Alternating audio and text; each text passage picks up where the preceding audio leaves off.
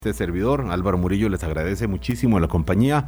eh, de ustedes, no hoy de doña Vilma, que está ausente toda esta semana, pero ahí nos, nos va escuchando. Se está perdiendo probablemente toda la serie de noticias de última hora que van condicionando el terreno político, que van condicionando la campaña eh, electoral y que repercuten necesariamente en una decisión que tenemos que tomar todos cada uno más bien, más que todos, cada uno en su propia conciencia y, con, bueno, vaya uno a saber con qué criterios cada uno sabrá eh, qué candidato presidencial, qué partido para elegir diputados el próximo 6 de febrero.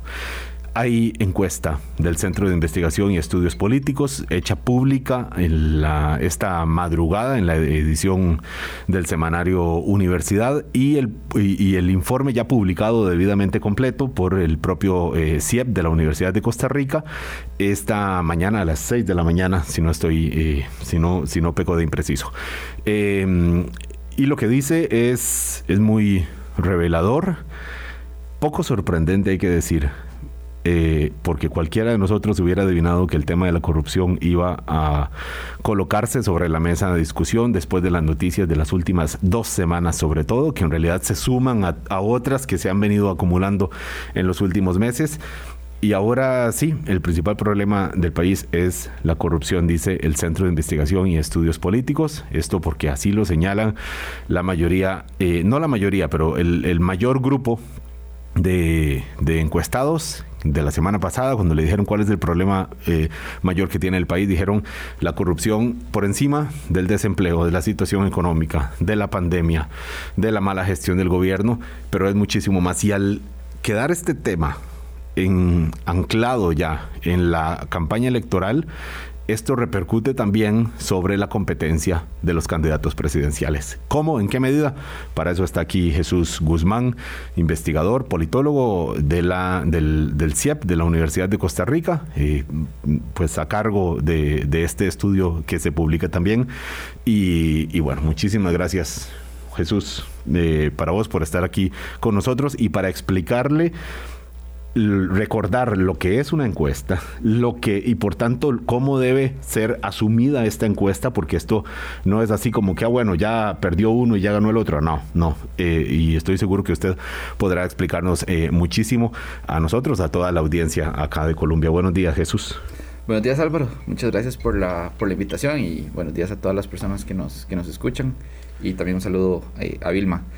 Eh, sí, de hecho, eh, algo importante para, empezar en esto es que eh, una encuesta, se dice popularmente que una encuesta es una foto, que una encuesta es un, es, un momento, y eso nosotros no lo vemos como una foto, pero si lo vemos como para pausar un momento el tiempo y ver qué está pasando. Tratar de ver. Poner en pausa la película. Poner en pausa la película, correcto. Y ver en un momento específico qué está pasando. Y por eso es muy importante no solo ver el tema de, de en este caso, el, del, del, contexto electoral o,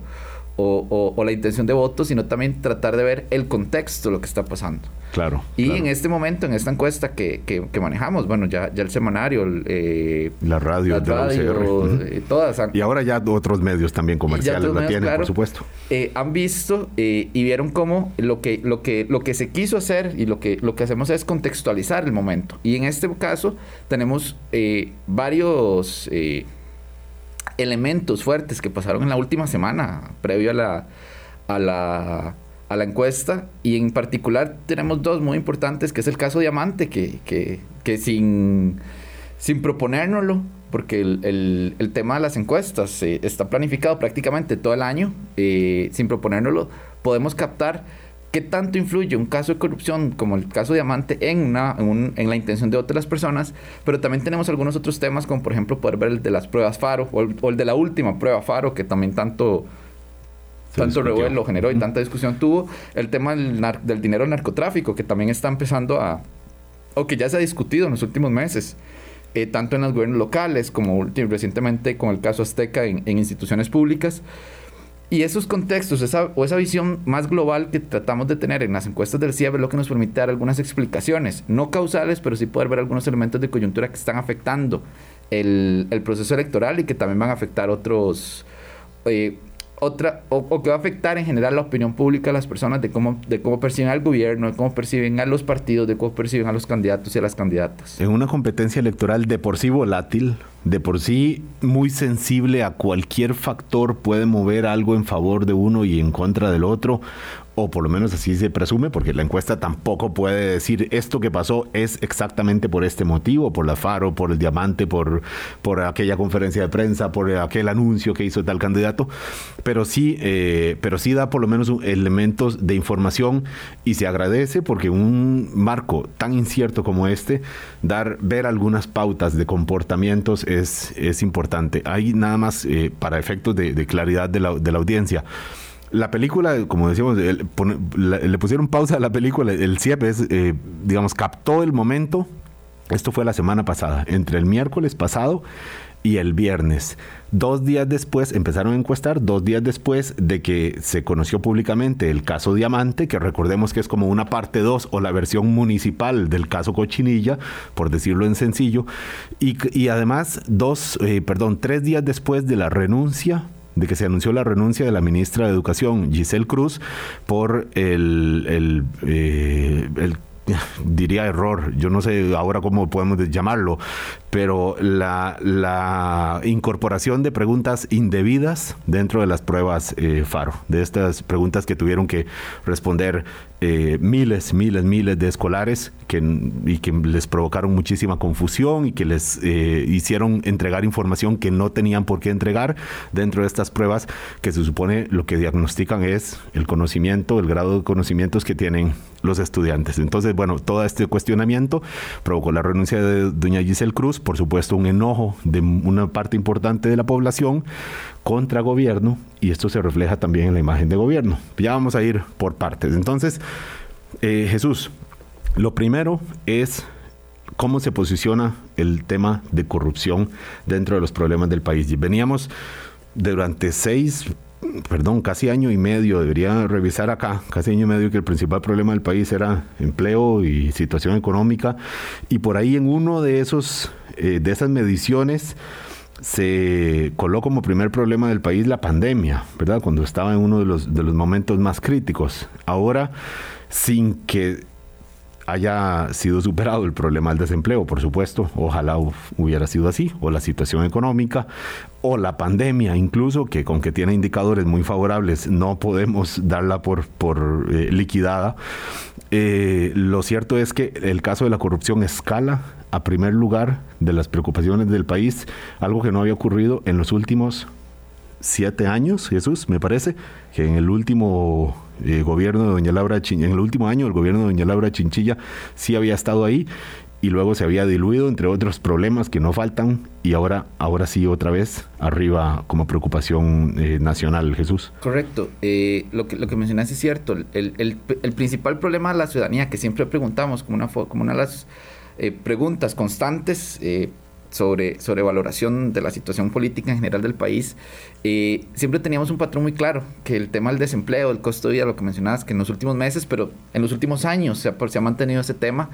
en el último año y medio, casi dos años, obviamente, el tema de la pandemia ahí se ha, se ha colado como una preocupación importante, pero... Eh, podríamos ver que, que desde 2020, 2020 y hasta agosto de 2021 los temas que cambiaban de posición, pero que eran esos, siempre era desempleo, coronavirus y costo de vida. Hasta agosto de 2021, el mes pasado, eh, o la medición tras anterior, eh, mejor dicho, el tema de la corrupción volvió a estar en uno de esos tres primeros lugares, pero ahora ya, ya es el tema número uno de preocupación de la ciudadanía. Y eso, como lo mencionas, desde enero de 2014, terminando el gobierno de Doña Laura, eh, no estaba ese tema presente en un primer lugar de, preocupación de la ciudadanía, ni siquiera en la medición, o perdón, en, en las mediciones del gobierno de Luis Guillermo Solís, en ese momento del cementazo, si bien es cierto, la corrupción volvió a tomar protagonismo, también mencionado por la ciudadanía, no llegó a un primer lugar. Y también destaca que no solo es que está en un primer lugar, sino que está en un primer lugar con muchas menciones, porque en ese momento en, en 2014, 2013, 2014, la ciudadanía un poquito menos del 20%, pese a que era el más importante, era un poquito menos del 20% de la ciudadanía que mencionaba la corrupción. Ahora estamos hablando que un 27% de la ciudadanía menciona la corrupción sobre el desempleo, que siempre es el problema que, que tiene mayores menciones, que ahora está por un 20%. O el costo de vida que está como por un 18. Es decir, en este momento la corrupción sí está muy presente en, la ciudadanía y la persona lo ven como un problema que le afecta su, vida cotidiana. Podemos resumir en que toda la historia de las encuestas de CIEP que empezaron en el 2012, Correcto. ¿verdad? Nunca la corrupción había, señalada, había sido señalada por tantas personas como el principal problema del país. Claro, en este contexto, en junio, Cochinilla, que reveló, mm, digamos, un, entramado de, presuntos sobornos que tiene, por cierto, este caso en la, en la cárcel en prisión preventiva, los empresarios Carlos Cerdas y doña Melida Solís de las constructoras. Em, este, eh, esto fue en junio, luego hace casi un mes, me parece, se conoció el caso Azteca, que es eh, un presunto grupo de, narcotráfico eh, convertido en oferente de servicios eh, para acueductos y alcantarillados y crear una sociedad, aparentemente, según la investigación, para participar y así legitimar el, dinero obtenido de la actividad criminal y para eso contaban con la con la, ayuda de funcionarios de acueductos y alcantarillados, según lo que ha publicado hasta ahora OIJ. El caso está en investigación y hay eh, medidas cautelares ya. En la semana pasada el caso Diamante, que por eso decimos fue como una segunda parte del caso Cochinilla y que provocó la detención durante un par de días de seis alcaldes, cuatro de ellos del Partido de Liberación Nacional. Ya vamos a ver por qué importa esta mención de Liberación Nacional y otros funcionarios municipales y también algunos eh, empresarios. Ya ellos tienen medida cautelar y ahora la discusión es, eh, bueno, se fueron separados de los cargos los alcaldes y ahora la discusión es de si se les paga salario o no. Bueno, salario, salariazo por decir, porque son salarios de 5 millones eh, en el caso de tres de ellos, superior al, presidente de la República. Entonces, claro, en este contexto, Jesús, no había que ser muy brujo para saber que hay una, sensibilidad popular muy alta por el tema de corrupción. Claro, el, la medición lo que nos viene es a confirmar, a darnos ya, datos de cómo están las personas percibiendo este tema y cómo, eh, y, algo muy importante es cómo eh, este tipo de, casos, o, podemos ver que la, que la, opinión pública es muy sensible a este tipo de casos, porque eh, es muy estable, por así decirlo, en temas como el desempleo, costo de vida, que son factores muy estructurales. Pero ya cuando tenemos un caso de corrupción o casos de corrupción, como mencionabas, tan seguidos, tan fuertes y que estamos hablando de, de, una afectación al erario público muy alta, evidentemente la ciudadanía va a tener una reacción prácticamente inmediata. Y algo importante también es ver cómo la ciudadanía rápidamente se está informando o, se está enterando, porque en, cuestión de dos días, como mencionabas, que salió el caso Diamante y que empezamos la encuesta, eh, más de la mitad, un 55% aproximadamente de la ciudadanía dice que sí ha escuchado el caso Diamante o que sí, que, que sí está enterado o enterada de lo que es el caso Diamante. Eso nos revela que eh, la ciudadanía está, está atenta a ese tipo de casos y que está prestando atención a estos casos eh, relevantes en cuanto a la, a la corrupción del país. Jesús, podemos entender que el caso de las pruebas FARO entra dentro de esta idea de corrupción aunque no se trate de, obtención de recursos públicos en beneficio de un grupo específico, de una trama de, sobornos o de robo, de, no sé, eh, de la típica corrupción que conocemos, pero se puede entender que cuando las personas hablan de corrupción están incluyendo incluso, eh, perdón, están incorporando incluso eh, temas como estos que, son por eso decía, si no, sabemos si llamarlo error todavía, porque no hay una explicación pública de, esto. Eh, ¿Podemos decir que esto lo está cobrando la gente dentro de la categoría de corrupción? Uno podría pensar que sí, en el sentido que eh, este tema de, las pruebas FARO, o, por lo menos esta última prueba FARO, la de, la de factores asociados que se conoció eh, el, viernes de la semana antepasada, si bien es cierto, como te decía, no es un caso típico de corrupción, la ciudadanía puede verlo como una, eh, como una torpeza grande del gobierno en el sentido de que, y que se ha asociado mucho con el manejo de datos sensibles y de una población, tras de que son datos sensibles, están haciendo mal manejo de datos sensibles a una población altamente sensible como la niñez. Ese tipo de, de, situaciones pueden en el escenario también o en el imaginario de la ciudadanía considerar si ser parte o ser considerados como... Eh, corrupción y sumarse a este tipo de, temas como diamante, como cochinilla, como la azteca, porque sí, es cierto, no se sabe precisamente, como mencionas, por qué se hacen ese tipo de preguntas. Eh, si bien es cierto, la ministra dio algunas explicaciones y la, bueno, la exministra y la ex viceministra académica dieron algunas explicaciones, son explicaciones cortas y no se logra entender la totalidad de las preguntas con esas explicaciones que da la, más, más, más pretextos o justificaciones que explicaciones, digamos. Correcto. Entonces, claro, eh, uno encuentra acá que el, el dato sobre sobre las pruebas FARO, que es importante esto. Dice, eh, afectación de la educación por la aplicación, eh, afectación a la educación por la aplicación de la última prueba FARO. Esto afecta mucho la educación. Eh, un 60% dice que eh, afecta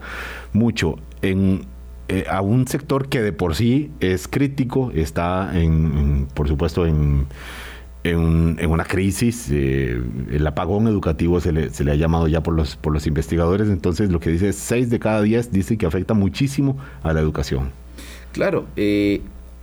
semanas atrás, un mes, mes, sí, como un mes, mes y medio atrás, el Estado de la Educación ya había puesto sobre el tapete la, la delicada situación de la educación pública en Costa Rica. Eso que mencionaste, el apagón, el rezago que tenemos, y no un tema de pandemia, ya venimos arrastrando un apagón o, temas estructurales que se han agravado desde 2018, con 2019 con las huelgas, el 2020 con todo el tema de la pandemia y, y esa transición que no fue tan expedita a la virtualidad, y ahora 2021 que todavía no, no termina de arrancar la presencialidad en los, en los centros públicos.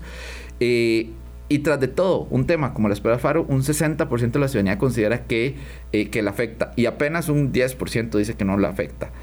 Y algo importante también de ese tema de las pruebas FARO, que, que, que, es relevante para la opinión pública, es que únicamente un 13% de la ciudadanía dice que no sabe que la prueba FARO. Es decir, sí tuvo también un alcance muy alto el tema de la prueba FARO en la ciudadanía y en su percepción y, y, cómo está entendiendo cómo se está desarrollando el contexto político en este, en este momento.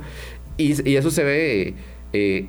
perjudicado, se ve, se ve afectado también en gran medida por lo que vos mencionabas de que no, no han habido explicaciones eh, contundentes por parte de ninguna autoridad y que incluso el mismo presidente de la República dice que no sabe, entonces que, que, ordena hacer investigaciones, eso también genera malestar en la ciudadanía y también puede generar más interrogantes que certezas en la ciudadanía. Otra pregunta, y esta quizá más relacionada al, al, caso Azteca, aunque no específicamente, o sea, no solamente a esto, sino por, por un marco general. Hoy estaba viendo en el periódico La Nación que se investiga al gerente de APM Terminals por el no funcionamiento del escáner que supuestamente debería detectar eh, cargamentos de droga que pasan por, por esta eh, planta portuaria. Eh, y entonces uno dice, bueno, el tema de narcotráfico, que está por, por todo lado, la amenaza es por todo lado, instituciones políticas, partidos, eh, mm, eh, empresas eh, privadas, gobiernos locales. Entonces pregunta el CIEP sobre la afectación a la democracia que tiene el dinero del narcotráfico. Y es muy alto Jesús el resultado, 78 77.6% dice que afecta muchísimo a la democracia. Esto recordando que hace solamente una semana el Estado de la Nación, el informe Estado de la Nación, eh, advertía que los partidos están eh, en un alto eh, riesgo de ser capturados por los capitales financieros de todo tipo.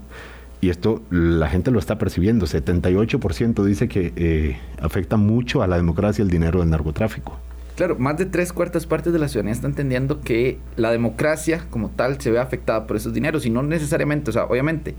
eh, esta pregunta la hicimos pensando en, el caso tal vez Azteca, que era el más reciente, donde, donde se puede ver la, la influencia del narcotráfico en una institución de, de, primera, de primera necesidad como es el AIA, pero también el tema de las municipalidades en la zona sur, que, que, la, que la Comisión de la Asamblea Legislativa hace unos pocos meses eh, trató de investigar y no llegaron a nada, eh, pero que ya hay una investigación por parte de, autoridades judiciales, eh, entre otros, y eso mismo que mencionabas del, del, Estado de la Nación. Eh, la ciudadanía entiende que el tema del narcotráfico es un peligro real y no solo el tema del narcotráfico en el, caso de la violencia, en el caso del crimen organizado, etcétera, sino también el caso del dinero, de cómo los dineros están tratando de ser legitimados por parte de la institucionalidad pública y cómo eso es un riesgo real para la democracia y eso la ciudadanía considera que es mucho la afectación que tiene o que podría tener la democracia esos, esos dineros y si no se actúa de forma contundente contra esos en la, en la política en general. Recordemos un candidato que está todavía vigente, un candidato legislativo que está en competencia eh, eh, electoral eh, fue señalado, el candidato del Partido Restauración Nacional de Guanacaste, fue señalado porque se le escuchó una conversación eh, de estas que hacen, estas escuchas que hacen las autoridades judiciales, eh, llamándole jefe a uno de estos sospechosos de narcotráfico que está ahora en prisión preventiva y dándole explicaciones de que ahora está en la política y el otro le decía que qué bien, que es importante que llegue ahí a la Asamblea Legislativa. Esto después de investigaciones, bueno, investigaciones supuestas investigaciones que hicieron los propios diputados por eh, la supuesta intervención de narcotráfico en el mundo político, eh, con diputados de Liberación Nacional, diputados de Partido Unidad Social Cristiana. Esto lo medio investigó, hizo un para allá y un para acá en la comisión de diputados. La verdad es que no investigó nada, hay que, decirlo así en sencillo, fue más un, un, un postureo y, ahora vemos que el tema sí está en la conciencia de la población. 8.20 de la mañana, 8.21. Vamos al primer corte y ya volvemos para ver entonces con estas dinámicas, estos temas, cómo se mueve la competencia electoral rumbo al 6 de febrero. Colombia. Con un país en sintonía, 8.25 de la mañana, Jesús Guzmán, politólogo e investigador del Centro de Investigación y Estudios Políticos de la Universidad de Costa Rica, CIEP de la Universidad, eh, perdón, CIEP UCR, que eh, publicó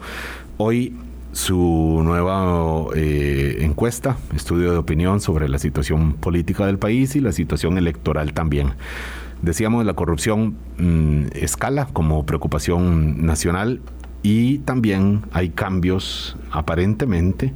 dentro de lo que la estadística permite ver en la competencia electoral. Jesús, ¿Cómo lo resume usted? Eh, lo, que, lo que se está viendo más allá de un candidato específicamente u otro. Podemos pensar que la corrupción está impactando en la, en la intención de voto. Sí, claro. Eh, de hecho, eh, antes de entrar a los temas específicos de intención de voto, hicimos otra pregunta específicamente sobre qué tanto va a afectar la corrupción, el, perdón, el caso Diamante en la decisión de voto de las personas. Y acá tenemos un dato interesante, porque un, grupo importante, más del 40%, dice que mucho va a afectar eh, el, tema del, del, caso Diamante en la, eh, en la decisión, de o que va a tener una, una gran influencia. Un 40, 41% de la ciudadanía dice que sí afecta mucho y un 25% dice que afecta poco. Es decir, eh, prácticamente un 65% de la ciudadanía, dos terceras partes afirman que este caso diamante, en específico, este caso va a afectar en, alguna, en algún sentido su intención de voto. Eso es un, hecho relevante. Y ya luego, cuando vamos a ver el, ya el cuadro de, de, la intención de voto, vemos que sí, que, las, que, en efecto, este caso no podría pensar, no, no, no hemos hecho eh, o no hemos visto de un tipo... Eh, o no podríamos establecer causalidad como tal, pero sí podríamos pensar que todos estos movimientos que se pueden estar viendo en, el cuadro de intención de voto, alguna relación o alguna implicación tiene un, un, caso como Diamante, las pruebas Faro, etcétera, eh, que va siendo como un acumulado de cosas que ahorita llegan y, que las personas van a afectarse o van a ver afectadas por quién van a votar o por quién dicen que van a votar, eh, como en este caso. Y uno de los primeros hallazgos es que la cantidad de indecisos vuelve a subir a más del 50%, en este caso el 53%, que es el número que teníamos en el mes de agosto. O sea, es decir, hace, nos devolvemos, por así decirlo, dos meses eh, en cuanto a tres meses prácticamente. Hace un, mes casi había caído a 48. Correcto. Así es, bueno, en todo caso 48, 53. Lo que está clarísimo, y eso es, evidente a cualquier persona que lo vea, es que el grupo de indecisos eh, realmente es, es enorme. El, a, cuánto faltan? ¿Qué? 70 días, me parece, para las, las elecciones. Eh, es enorme y no hay candidato que le llegue y ahora, ahora menos. Pero sí que es estadísticamente significativo, cinco puntos de más considerando el margen de error de la encuesta y todo esto, Jesús. Sí, claro, sí es, sí es una diferencia eh, significativa, ese cambio que hay de, de, pasar de 47 a de 48 a 53 y ya hay una, una esos cinco puntos sí son significativos en cuanto eh, tenemos una,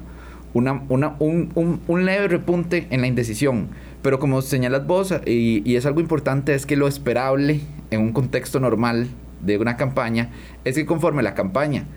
se va desarrollando, las personas vayan poquito a poco decidiéndose. Es decir, en agosto un 53%, en octubre un, un 48%, se ve un comportamiento esperable. Ya en octubre teníamos el inicio eh, oficial de la campaña por parte del Tribunal Supremo de Elecciones, ya todas las candidaturas y todos los partidos estaban eh, ratificados y, e inscritos ante el Tribunal Supremo de Elecciones. Eh, lo esperable en un contexto normal es que incluso en esta medición ya hubiera un poco más de personas decididas apoyar a una candidatura. Esto nos muestra dos escenarios. Pero, perdón Jesús, perdón que te interrumpa, ya había ocurrido en otro momento, ¿verdad? Que se había empezado a reducir la cantidad de indecisos y algo pasó, algún evento electoral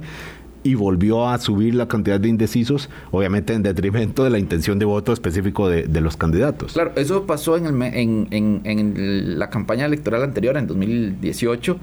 pero eh, eso fue, eh, digamos, veníamos en, un escenario normal entre agosto, julio y, diciembre, que teníamos una disminución paulatina a las personas indecisas y que se iban decidiendo por una otra candidatura. En enero eh, también una reducción de indecisos en la primera medición, pero luego ya más cerca de la elección, la última medición que tuvimos, aumentó ese porcentaje de indecisos ahí hubo como un fenómeno extraño también, porque ya al puro final vuelve a aumentar la cantidad de personas indecisas. Y eso lo pudimos ver en dos mediciones diferentes que hicimos en 2018, que en este momento también estamos eh, replicando la, metodología. Eh, lo vimos en la cantidad, en, lo que llamamos encuestas independientes, que son encuestas eh, como esta que acabamos de hacer en noviembre, que no tienen ningún correlato con anterior. Eh, y también hay aumentado el número de indecisos, pero si lo vemos en estudios de tipo panel o longitudinales, que es que les preguntamos a las mismas personas en diferentes momentos. Un seguimiento a un grupo específico. Un seguimiento a un grupo específico. Esta, esta lógica de un panel es ver como más eh, una película un, tipo de video, porque podemos hacer una, una, una, captura en diferentes momentos, no solo es en un momento, sino en varios momentos, y ahí podemos ver cómo van cambiando las personas. Y en ese momento en enero pudimos ver que no solo en, la muestra independiente las personas aumentaron su indecisión, sino también hacia el final las personas que participaron en el panel también, que ya habían mostrado algún tipo de decisión en diciembre o en enero, volvieron a ser indecisas. Entonces, eh, en este caso estamos viendo dos coyunturas completamente diferentes, pero que también muestran patrones eh, atípicos en cuanto a la decisión de las personas de por quién van a votar. Eh, es tan fácil como decir que el aumento en la cantidad de indecisos se corresponde con la reducción que muestra el candidato presidencial José María Figueres, que ha venido encabezando las encuestas y que pues encabeza esta, aunque técnicamente, estadísticamente es un, empate técnico con doña Lina Saborido del Partido Unidad Social Cristiana, pero bueno, tiene un puntito, unos puntitos arriba la pregunta es, si esto que perdió Figueres es lo que ganó el grupo de indecisos, ¿es, es posible hacer esa conclusión o, pecamos de aventurados así? Eh, no es posible con este tipo de encuesta no es posible precisamente porque no sabemos de dónde vienen las personas. Puede ser que haya movimientos muchísimo más grandes que no estamos viendo. O sea, puede ser que, por ejemplo, doña Linet, o sea, personas que en el mes de agosto o en el mes de octubre están pensando en votar por la doña Linet, se hayan pasado los indecisos, que personas indecisas hayan pensado votar por doña Linet. O sea, hay muchos acomodos que no podemos ver. Corrientes submarinas. Corrientes submarinas, exacto, que no podemos ver y que se quedan en la superficie, solo vemos esos cambios. No podemos decir que ese 5% que subieron los indecisos se debe al 6% que perdió don José María y que ese 1% extra se le pasó a Janet. Eso es imposible saberlo con este tipo de estudios. Con estudios tipo panel, como los que les mencionaba, sí es factible hacerlo y que en el mes de diciembre vamos a tener esa, esa encuesta, porque ya ahí vemos de las personas que nos dijeron en octubre que iban a votar por el candidato, por ejemplo, Álvaro Murillo, si en el mes de diciembre van a seguir votando por Álvaro o van a cambiar a otro candidato, otra candidata. Ese tipo de cosas ya van a ser mucho más fáciles verlas y ya ahora sí podemos ver no solo cambios, sino dirección de esos cambios, de cuando las personas indecisas se deciden o cómo también pasa que personas que están decididas se indeciden. Y eso nos lleva al otro fenómeno que en 2014 pasó, que pasó en 2018 y que estamos viendo que muy probablemente también pasa en esta elección, más allá de la indecisión, es la volatilidad. Como las personas por un caso como Diamante, con un caso como los pruebas Faro, o casos que pueden pasar, o sea, eh, falta mucho para la elección. Todas estas semanas puede pasar cualquier cosa. Las personas, por casos pequeños o grandes, van a cambiar su intención de voto hacia una candidatura, hacia otro, o van a indecidirse, o las personas decididas van a buscar irse decidiendo por algunas de estas opciones. Eh, Jesús, eh, entonces, bueno, no, no, podemos decir que lo que perdió Figueres se le suma a los indecisos, así sería aventurado. Sí podemos eh, permite la encuesta concluir que el impacto del tema de la corrupción está golpeando al Partido de Liberación Nacional, sabiendo que no es el candidato presidencial un eh, sospechoso de nada en, este momento, pero sí algunas figuras que son importantes en el Partido de Liberación Nacional, además que han venido cobrando más importancia los, alcaldes, las autoridades municipales dentro de este partido, y, además, como me decía eh, nuestro amigo aquí, José Luis Arce, economista, decía, se trata de un, de un varón de la política, como llaman varón con, con, B, eh, como hablan en, eh, como se refieren en España, a figuras que son muy importantes y que tienen, que son como subliderazgos dentro de un movimiento político. Hablo específicamente del caso de don Johnny Araya, pero también Alfredo Córdoba, alcalde de San Carlos, es una figura muy importante en la región eh, norte, eh, menos don Humberto Soto de Alajuela, pero sí también eh, Alberto Cole de, de, OSA. Puedo decir que está pagando la factura por el tema de corrupción, liberación nacional. Sí, claro, y, sin mostrar, el, digamos, sin que los datos nos puedan permitir eso, uno sí podría llegar a estas conclusiones por efecto contexto. O sea, los datos siempre hay que analizarlos con el contexto, porque si no son datos vacíos, por así decirlo. Y el contexto sí nos permite ver que, lo que vos mencionás, este caso de corrupción está mucho más ligado por lo menos de forma simbólica, al Partido de Liberación Nacional que a cualquier otro. Entonces, evidentemente, si hay un partido, y que incluso preguntamos por los partidos políticos en abstracto, en general, pero la ciudadanía ha empeorado la imagen sobre los partidos políticos por el caso Diamante y es de esperar que el Partido de Liberación Nacional sea el que cobre una mayor factura por un caso de corrupción como este. Eh, en el caso, por ejemplo, de don Johnny, no solo estamos hablando de un alcalde que tiene más de 20 años en la municipalidad, estamos hablando de uno de los ex candidatos presidenciales, el que perdió la elección con don Luis Guillermo Solís hace 8 años. Eh, entonces, obviamente, en el imaginario de las personas, pese a que don José María no está involucrado con este caso, eh, le pueden cobrar a él y a su estructura partidaria porque el, el, caso, lo que pasa con don, con don José María, con doña Linet, incluso con don Welmer, es que eh, ellos sí tienen una estructura partidaria mucho más sólida y más identificada por la ciudadanía que los otros candidatos y las otras candidatas. Tal vez ellos y ellas puedan jugarse la carta de desvincularse del partido, pero estas tres agrupaciones, que son las agrupaciones eh, que ya han estado en el Poder Ejecutivo, que tienen mucho más tiempo y trayectoria, es muy difícil que la figura del candidato, en este caso José María, pueda desmarcarse de Liberación Nacional cuando eh, evidentemente el partido es, es, grande, tan grande, podría decirse como la figura de su candidato. Bueno, esto lo tiene medido, puede uno suponer, el propio Partido de Liberación Nacional, que o supongo, suponemos que hace sus propias encuestas y por eso en la conferencia de prensa del día lunes al mediodía sobre el tema de la corrupción con un mensaje muy contundente, eh, por lo menos en el discurso de don José María Figueres, luego ya se puede, se puede opinar que mal, que bien, que se le cree que no, pero sí con una reacción, probablemente se estaban dando cuenta ya que este tema eh, se les estaba eh, viniendo, viniendo encima. La pregunta es, ¿cómo queda entonces la competencia electoral en este momento? En este momento, faltan 70 días, falta un mundo, muchos mundos, muchos acontecimientos, pero cuál es la, eh, el estado de situación que muestra la encuesta CIEP, cómo queda doña Linet, don José María Villalta, don Wilmer Ramos, adelantamos un solo punto, un por ciento, un 1% de apoyo. Eh, habla de la situación del Partido Acción Ciudadana, ciertamente. Vamos a profundizar un poquito más al volver de este segundo corte. Ya volvemos. Colombia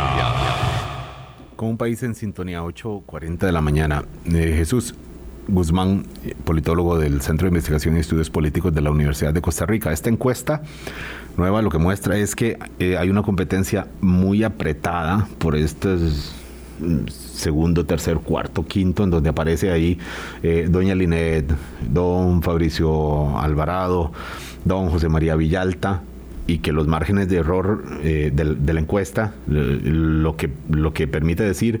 es que están peleándose esa segunda silla, eh, que, está, que hay un movimiento en pequeño de actores pequeños que la encuesta se aproxima a ver, pero que es imposible eh, precisar, porque además cambian de, de, un día para otro eventualmente. Sí, claro por eso el, tema de los indecisos y las indecisas es tan importante, porque al ser tan grande, lo otro eh, hay que verlo como con, un microscopio para poder ver los tamaños reales que tienen. Y eso nos, nos lleva a varias conclusiones. Por ejemplo, que ya el, el candidato del Partido de Liberación Nacional, José María Figueres, ya perdió la ventaja con la que inició eh, de haber tenido un 19% la, la, pasada medición, ahorita está en un 13%, y ya, esa, ya ese 13% comparado con el 10%, doña Linet, ya esa diferencia no es estadísticamente significativa, o sea, ya podríamos decir que, que ahí no, no hay evidencia de que hay una diferencia, o, o que José María está de primero sobre doña Linet, etcétera, sino que ya hay lo que se conoce de forma popular como un empate en ese primer lugar. Y también ya el, segundo es que ya tenemos una... Que, por así decirlo el pelotón se va cortando las diferencias y ya el pelotón, por lo menos el que va encabezando, está más, más compacto, porque ya también tenemos a don José María Villalta, a don Fabricio Alvarado y a don Rodrigo Chávez en pugna por ese tercer lugar y no tan lejanos a este segundo lugar que tiene de momento Doña Linet. Es decir, cada vez se, se, achican más las distancias entre estos cinco candidatos y candidata y... Eh, y hay que eh, ver esto como con, cuidado de que ya no es una, una ventaja muy fuerte y que ya no es, eh, por así decirlo, una competencia contra un candidato, sino que ya hay un grupo que está bien, se está separando de, de, todo el pelotón, por así decirlo, en, haciendo esta comparación con, con, el ciclismo, pero ya la distancia entre quien iba liderando y este, y este pelotón que está en fuga ya va siendo mucho más pequeña y ya prácticamente los, los cinco y, Doña Linet, o los cuatro Doña Linet van, van juntos en, este, en, este, en esta escapada del, de cara a la, o, en la intención de voto de cara a febrero. Eh, Jesús, eh, he visto ahí algunos partidos ya celebrando el avance o algunos partidarios celebrando el avance en la encuesta. Dos puntos. Uy, qué bien, pasamos de 6 a 8 o de 8 a 10. Eh, es obvio que cada, cada partido puede hacer la lectura que quiera. Eh, para eso están los datos. La pregunta es si es eh, sensato, da para celebrar un, un movimiento de dos puntos porcentuales en una encuesta donde además, insisto, el margen de error son tres puntos hacia arriba o hacia abajo, lo que es de que estadísticamente no se ha movido, digamos, en, términos de, la comparación con la anterior encuesta. Eh, ¿Hay algún movimiento, otro movimiento significativo además de esta eh, caída de don José María Figueres? Dentro de estas opciones que superan eh, los, los tres puntos por lo menos, eh, don Fabricio, don José María, doña Linet, don José María también? Sí, eh, a ver, el, el, tema, y yo creo que, lo que deberían estar a juicio personal enfocados los partidos es en ver y, voy a insistir en esto, las personas indecisas, o sea, hay, un, hay una masa muy grande que no le han logrado llegar a los partidos políticos en al menos dos meses de campañas. Es, evidente que es más, pero en dos meses oficiales de campaña esas personas no lo han logrado llegar a este, a este gran grupo de indecisas e indecisos y ahí es donde está el, foco principal. Eh, un avance de dos puntos, etcétera, se puede ver como positivo en el sentido de que no se está perdiendo terreno, que se está presente, que se tiene más de un 4, incluso más de un 2%, eh, que son las candidaturas que podemos decir que están ahí en... pueden, celebrar, pueden celebrar que otros 20 están peor pueden celebrar eso o podrían ver, ver que por lo menos están en, la retina de la ciudadanía como una opción viable para, eh, para, el, para el próximo mes de febrero. Eh, y lo importante acá es pensar en, que el, el, gran grupo de indecisos e indecisas que se puede empezar a ver como un bloque que no está tan, siendo tan fácil eh, eh, que no se puede entrar tan fácil a convencer a ese grupo de indecisos o indecisas, es donde tendrían que, tendrían que apostarle las campañas políticas y que incluso la persona o algunas candidaturas que no han sido mencionadas ni una sola vez en nuestras encuestas en un caso ficticio que es muy poco probable que pase, podría convencer a, a, una mayoría de ese 53%, incluso colarse una segunda ronda, si pensamos que el porcentaje de la segunda ronda hace cuatro años fue un 20%, 21%. Eh, entonces, ahí es donde se, tienen que tener los focos y yo creo que los focos siempre hay que eh, llevarlos a las personas indecisas y pensar en cómo convencer a esas personas de que su propuesta es la mejor. Otro hecho notable que, mm, bueno, otro dato notable de la encuesta, el candidato presidencial oficialista, porque en lo formal es oficialista, Wilmer Ramos, eh, 1% de intención de voto. Jesús, esto mm, no es usual en este país y me parece que ni siquiera eh, para ver, hay que, habría que recordar cómo estaba Carlos Alvarado hace cuatro años, no, no lo tengo aquí a mano, pero no deja de ser llamativo. Wilmer Ramos con un 1% por debajo, eh, o sea, un, punto que es eh, mucho menos que por sí el margen de error de la encuesta, podría ser cero, eventualmente lo que tiene. No sé, ¿cómo podemos leer esto tratándose de esto, del candidato del Partido Acción Ciudadana? Sí, claro, en este, en este sentido, vemos que, que don Wilmer más bien ha venido eh, eh, a diferencia de lo que mencionábamos de, de, otras candidaturas que han venido ganando poquitos, don Wilmer ha ido perdiendo a poquitos. En el mes de agosto hay que reconocer que por el tema de la, lo, prolongado que, fue la convención de, de, contar los votos y declarar una persona ganadora, ahí se preguntó en, en, el mes de agosto la candidatura al PAC. O las personas nos podían decir don Wilmer, doña Carolina, y ahí se incluía cualquiera, digamos, se, se considera la candidatura al PAC. Ahora, ya con don Welmer en el mes de octubre se pasó a un 2% y en esta medición a un 1%. Es decir, eh, no es una caída significativa del 2 al 1, o sea, podría estar en ese, en ese, en su, en su propio margen de error Don Welmer, pero eh, no deja de llamar la atención que el candidato del partido oficialista no logre despegarse de otro grupo, y, estamos hablando de uno de los partidos tradicionales ya del país, no logra despegarse, sino que se mantiene ahí con, de prácticamente otros 15 candidatos y candidatas, o 10 candidatos y candidatas que las personas mencionan, se mantiene ahí y no logra despegar o, separarse un poco o tener algún tipo de recuperación en los datos de las encuestas. Claro, oficialista en lo formal, disidente en, los, en los hechos, crítico con el propio gobierno, y entonces parece que no solo no recoge a los que critican al gobierno, sino que tampoco recoge el favor de quienes aplauden al gobierno, que son muy pocos, pero que son más que los que están apoyando la candidatura presidencial de él. Eh, y esto tiene que ver con la imagen de gobierno, que también eh, hay elementos para comentar. Lo haremos al volver de este último corte con Jesús Guzmán, investigador del Centro de Investigación y Estudios Políticos de la Universidad de Costa Rica, 8.47 de la mañana. Colombia con un país en sintonía. Gracias por seguir con nosotros. Este mal resultado que presenta el candidato presidencial oficialista, Wilmer Ramos, por más que quiera distanciarse de gobierno, probablemente eh, esté pagando factura de la situación de gobierno, la percepción popular sobre la gestión del gobierno de Carlos Alvarado, que no es para nada halagüeña. Jesús, los datos muestran una, bueno, muestran que la tragedia puede ser peor, que, la, que, que, sigue cayendo aún a cuánto a cinco meses y resto de dejar el poder eh, no es no recibe por supuesto la aprobación popular. Sí el, el, tema digamos cuando se pregunta dos, dos, cosas en específico la evaluación de la gestión del gobierno como tal como un todo y el presidente Carlos Alvarado eh, en el caso de la evaluación del gobierno como tal, de la gestión del gobierno, tenemos datos desde el mes de abril de 2013, es decir, eh, empezando ocho, ocho años casi. Ah, ocho años. Ocho años y un poquito más, de hecho, más bien, sí. Ocho años y medio. Eh, ahí como el, empezando el último año, doña Laura, que era donde teníamos los mayores números negativos en, en ese momento. Eh, en este momento ya la evaluación de la gestión del presidente Carlos Alvarado ya supera ese histórico negativo que, teníamos en, en, 2013 y principios de 2014 para llegar a un 72% prácticamente de opiniones negativas por parte de la ciudadanía, mientras que las positivas es solo un 13%. Es decir, eh, si hay un, un, deterioro aún mayor de lo que traía el, gobierno de Don Carlos, que desde el inicio de su gestión se, se dijo, o sea, el Don Carlos Alvarado no empezó, en, o sea, en ningún momento, salvo eh, al inicio de la pandemia, en, en, abril de 2020, o marzo, abril de 2020, en ningún momento tuvo un saldo positivo en cuanto a popularidad o en cuanto a, a la evaluación positiva de, la, de su gestión o del gobierno como tal pero viene en, en, en, retroceso y en los últimos meses ha habido, se ha visto más golpeado el, el tema del, eh, del, de la evaluación del gobierno. Y si nos vamos a la de Don Carlos, que en el caso de Don Carlos, si solo tenemos eh, datos de su gobierno, porque esta pregunta la incorporamos en el mes de eh, agosto, si mal no recuerdo, septiembre de 2018,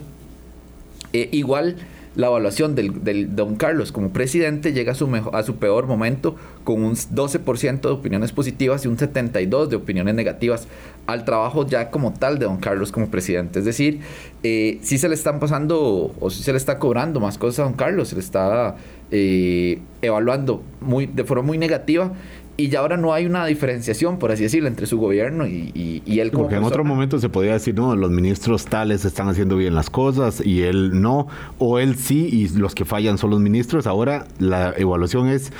todos lo están haciendo mal prácticamente a juzgar por, lo que muestra la encuesta. Correcto. Y de hecho, eso es un, dato importante porque eh, don Carlos en, en, en, los últimos, en las últimas dos, tres mediciones, él como, la gestión de él como presidente incluso es peor que la evaluación de su gobierno como tal, Y antes era al revés, antes se valoraba peor al gobierno, pero él tenía un poquito más de imagen positiva, o menos mala, mejor dicho, que lo que tenía el gobierno, pero ahora es al revés. Don Carlos tiene una valoración negativa aún peor que la que tiene el gobierno. Después de todos estos datos que hemos mencionado, Jesús, que, para todos son, son negativos, ¿verdad? Bueno, el, organismo de investigación judicial sale con una buena evaluación popular, ciertamente. Eh, la Universidad de Costa Rica ya de por sí siempre la, tiene entre instituciones eh, públicas, pero en general a, a todos les va mal, digo, dicho así, simplificando muchísimo. Y en este contexto entonces no deja de tener valor un dato, y con esto terminamos ya, Jesús que la disposición de las personas a votar en febrero no ha mermado, no cambia. Eh, son más o menos dos de cada tres, un mm, poquito menos tal vez, pero digamos, la, este, predisposición a participar del proceso electoral es la misma que hace un mes y que hace dos, meses y, y resto también. Eso es de valorar, Jesús. Sí, claro, eso, eso nos lleva a pensar que la ciudadanía, de momento, que es algo también importante que hay que tener en cuenta por, por, la parte de la clase política y todos los actores políticos, es que la ciudadanía no le cobra o no le está cobrando al sistema democrático todo lo que ha pasado, la mala gestión del gobierno, el tema que tengan muchos partidos, los casos de corrupción, etcétera. Entonces, todavía esa predisposición a votar y que se entienda el voto como, una, como la forma principal en que se puede hacer valer eh, la democracia, eso sigue teniendo una, una percepción alta o, una valoración alta por parte de la ciudadanía, donde sí se ve que ya empieza a mermar un poco eso, eh, es en la, eh, en la disposición o, en la seguridad de que las personas van a ir a votar. O sea, un, prácticamente un 80% de las personas dicen que sí van a ir a votar, pero ya cambia un poquito de la seguridad. Ya no están tan seguros, pero sí están dispuestos. Pero sí están dispuestos. O sea, el, el porcentaje de personas que nos dicen que están, que sí van a ir a votar, sigue siendo la misma, y si, y si sumamos los dos de que dicen que están muy decididas a ir a votar o algo decididas, sigue siendo parecidas. Pero ya el grupo de personas muy decididas baja un poquito en, en sentido que ya, ya hay, ya hay una pequeña disminución. Pero la buena noticia es esa, que las personas siguen muy dispuestas a ir a votar. Seguimos creyendo en la utilidad del proceso electoral. Ya si se pierde eso, bueno, ya ahí sí que